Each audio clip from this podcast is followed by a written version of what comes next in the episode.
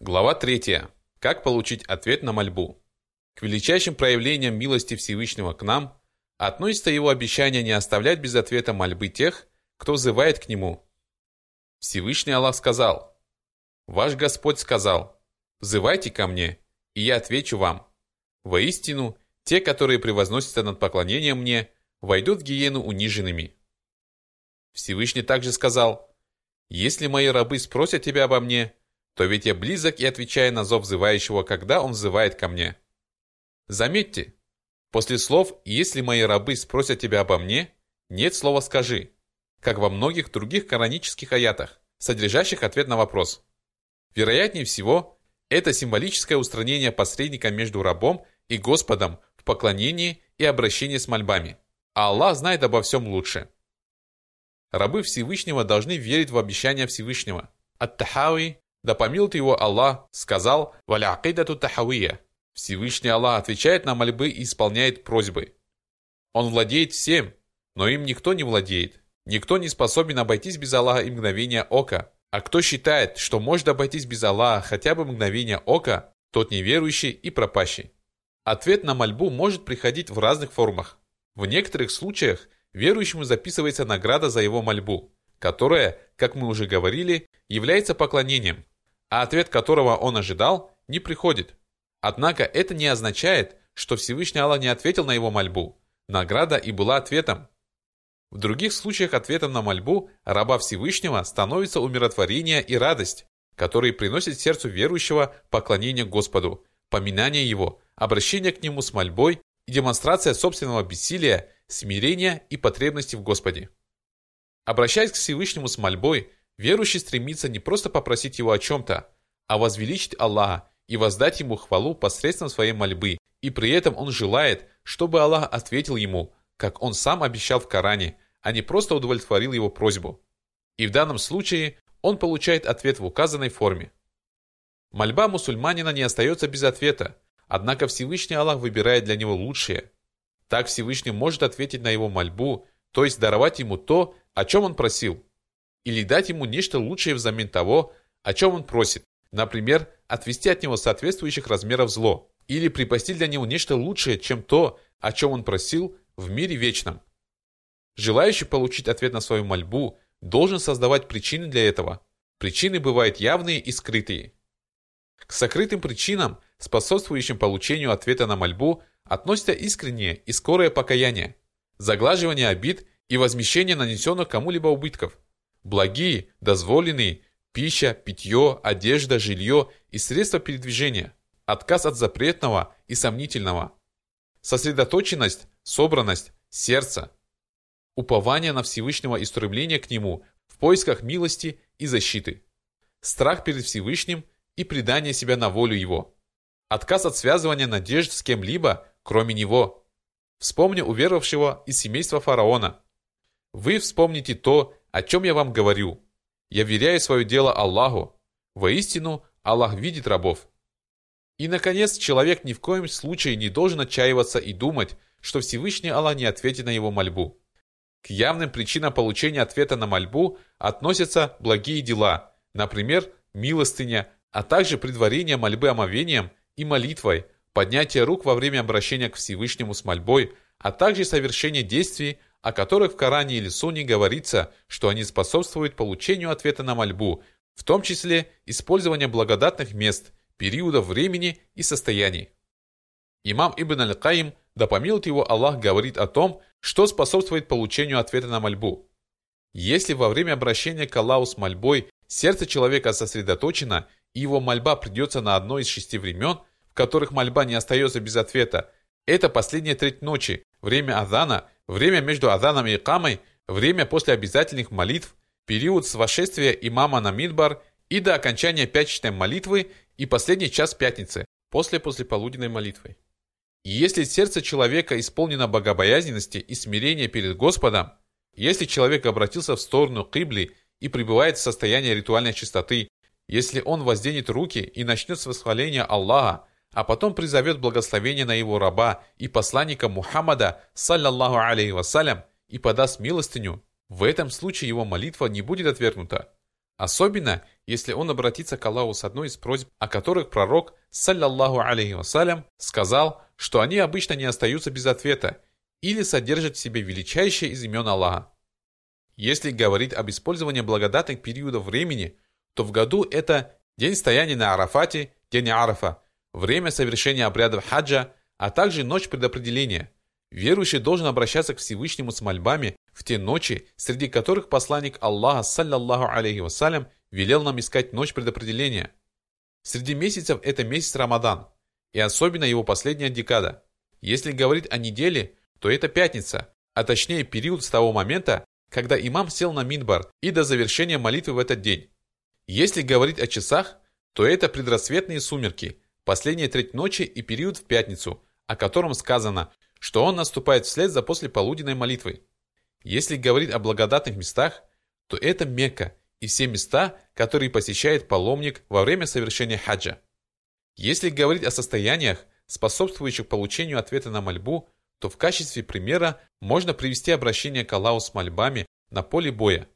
Итак, когда войско вступает в бой, а также во время дождя, после совершения омовения, во время адана, между аданом и икамой, во время икамы, во время земного поклона, ибо ближе всего раб к своему Господу бывает тогда, когда он совершает земной поклон, после обязательных молитв, во время поста до разговения.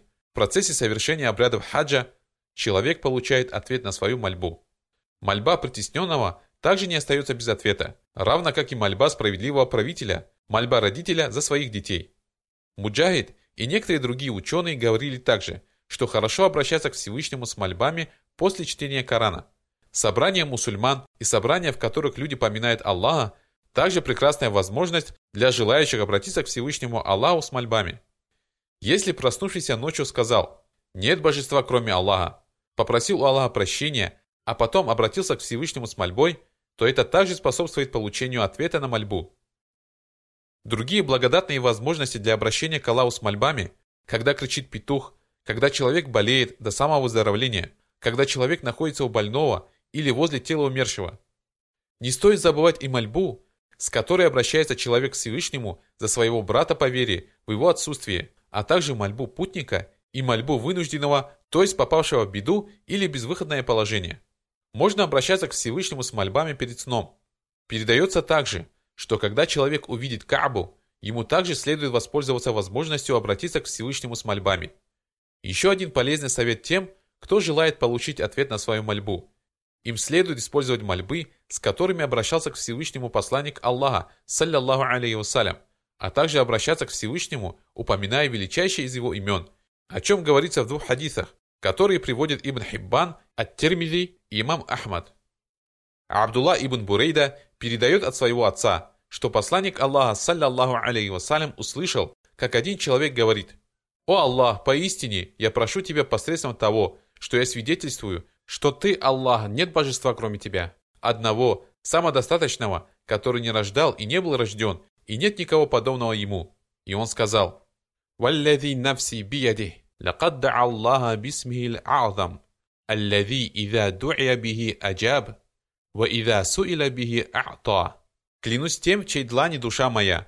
Он возвал к Аллаху, упомянув его величайшее имя – а когда к Аллаху обращается с мольбой, упоминая это его имя, он непременно отвечает на эту мольбу, и кто попросит о чем-то, упоминая это имя, тому будет непременно даровано то, о чем он просил.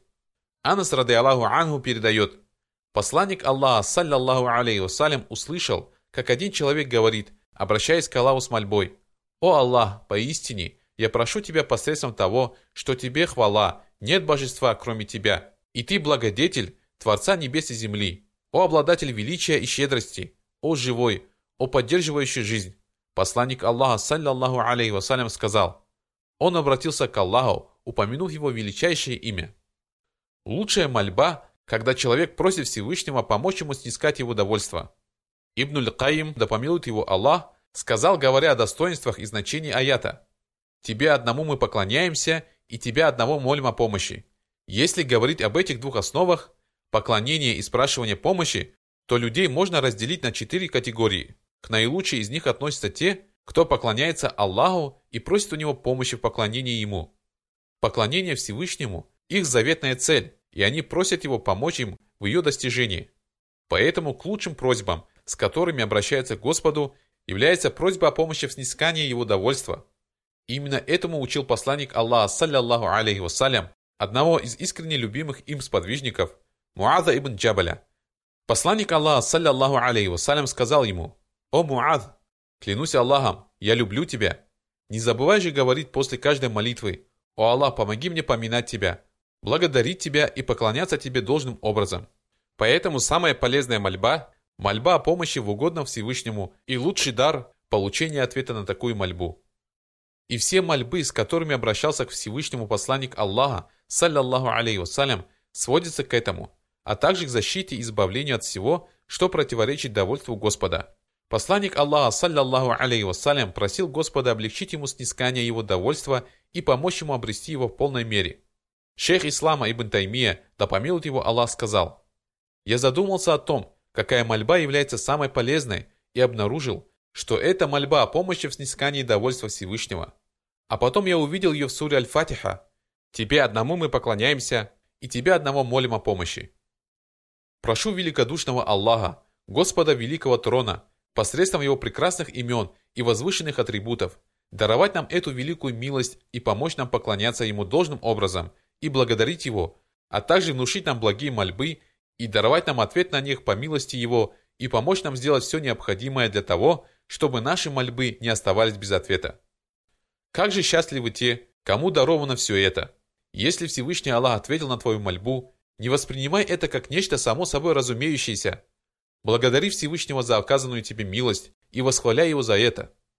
Посланник Аллаха, саллиллаху алейхи вассалям, сказал, что мешает любому из вас, когда Аллах отвечает на его мольбу, или когда он выздоравливает после болезни, или возвращается из путешествия, сказать «Хвала Аллаху, по милости которого вершится благое». Ибн Маджа Аль-Хаким, Ад-Дахаби умолчал о нем, и в его иснаде слабость. Итак, ты, дорогой брат-читатель, узнал эти полезные истины об обращении к Аллаху с мольбами, о положении обращения к Аллаху с мольбами среди различных видов поклонения, а также о его влиянии на того, кто обращается к Всевышнему с мольбой, и того, за кого обращается к Аллаху с мольбой. Будь же усерден в своих дуа. Используй часы своей жизни, чтобы творить благое. Блажен тот, кто поступает так, из-за кого возносятся добрые молитвы, как при его жизни, так и после его смерти и остерегайся всего, что мешает верующему получить ответ на свою мольбу, например. Первое.